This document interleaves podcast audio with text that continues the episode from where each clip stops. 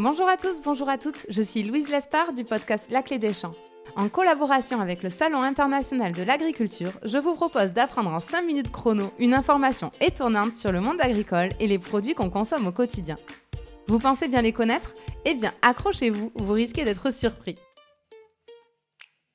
Aujourd'hui, je vous propose d'en savoir plus sur les meilleures ouvrières de France, j'ai nommé les abeilles, et plus particulièrement de leur reine.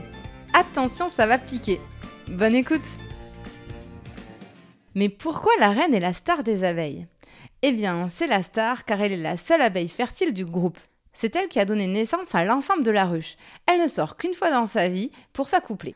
À ce moment-là, elle rencontre une dizaine de mâles, stocke plus de 700 000 spermatozoïdes qu'elle garde entre 4 et 5 ans. Elle passe ensuite le reste de sa vie à l'intérieur, nourrie, lavée et blanchie par sa descendance. La belle vie, quoi. Elle n'a alors qu'un rôle, pondre pour assurer la reproduction. Et on peut le dire, elle le fait bien puisque l'été, elle peut pondre jusqu'à 2000 œufs par jour. La reine est reconnaissable par sa couleur bronze et parce que c'est la plus grande de la ruche. Elle est nourrie toute sa vie à la gelée royale. Après 3 ans à 5 ans d'existence, lorsqu'elle n'est plus capable de pondre, les ouvrières sans pitié cessent de la nourrir. Elle quitte alors la ruche avec quelques-unes de ses congénères les plus fidèles. Mais comment les abeilles choisissent-elles leur nouvelle reine? Lorsque la reine actuelle n'est plus fertile, les abeilles choisissent 3 à 5 larves afin que l'une d'elles devienne reine. Elles vont être nourries exclusivement à la gelée royale pendant 10 jours au lieu de 3 jours habituellement pour les autres abeilles. La première larve à éclore va s'affirmer comme future reine en s'attachant à tuer toutes les autres larves concurrentes. Oui, c'est un beau début de vie. Et après 3 jours, l'unique survivante part à l'extérieur de la ruche pour être fécondée par les mâles. Elle revient alors prête à pondre et devient officiellement la nouvelle reine. Et les ouvrières dans tout ça Même si la reine joue un rôle déterminant, elle ne serait rien sans ses ouvrières. Et ces dernières jouent plusieurs rôles au cours de leur vie.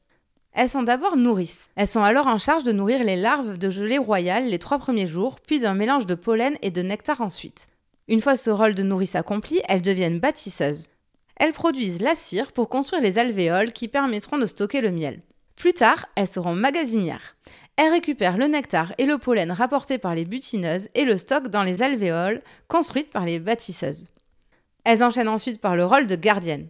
Telles des videurs de boîtes de nuit intransigeantes, elles empêchent les intrus de venir envahir la ruche. Et enfin, à la fin de leur vie, elles ont suffisamment d'expérience pour avoir le droit de quitter la ruche et de devenir butineuses.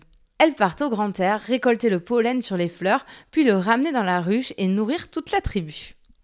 Les ouvrières d'été vivent un peu plus d'un mois, tandis que les ouvrières d'hiver vivent entre 5 et 6 mois. On parle toujours des abeilles au féminin, mais y a-t-il vraiment que des femelles dans les ruches?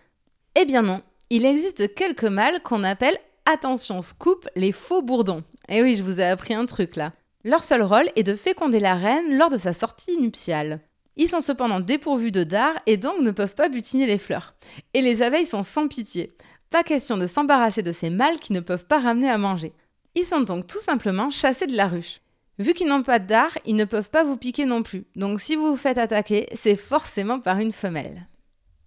Mais parlons des choses sérieuses maintenant, le miel. Comment les abeilles produisent-elles ce mets délicieux? Les butineuses ramènent dans les ruches du nectar et du pollen. C'est le nectar qui lui permet de produire le miel. Ils transitent d'ouvrière en ouvrière en passant par leur bouche et leur jabot.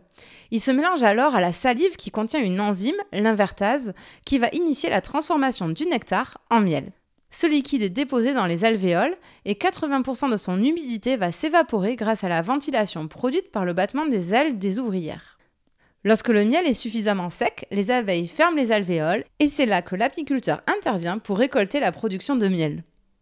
Enfin, last but not least, dernière chose importante à savoir, les abeilles sont essentielles pour notre écosystème et particulièrement pour l'agriculture grâce au phénomène de pollinisation.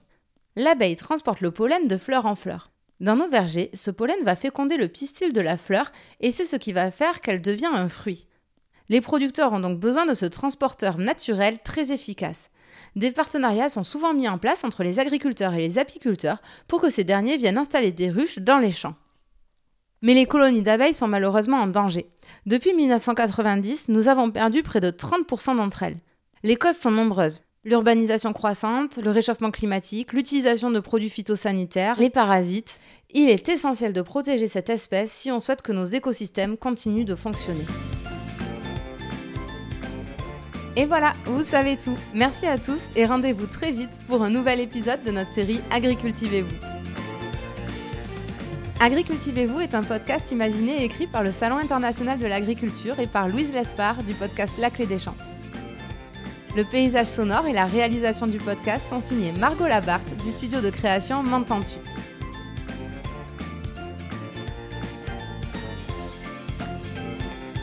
À très vite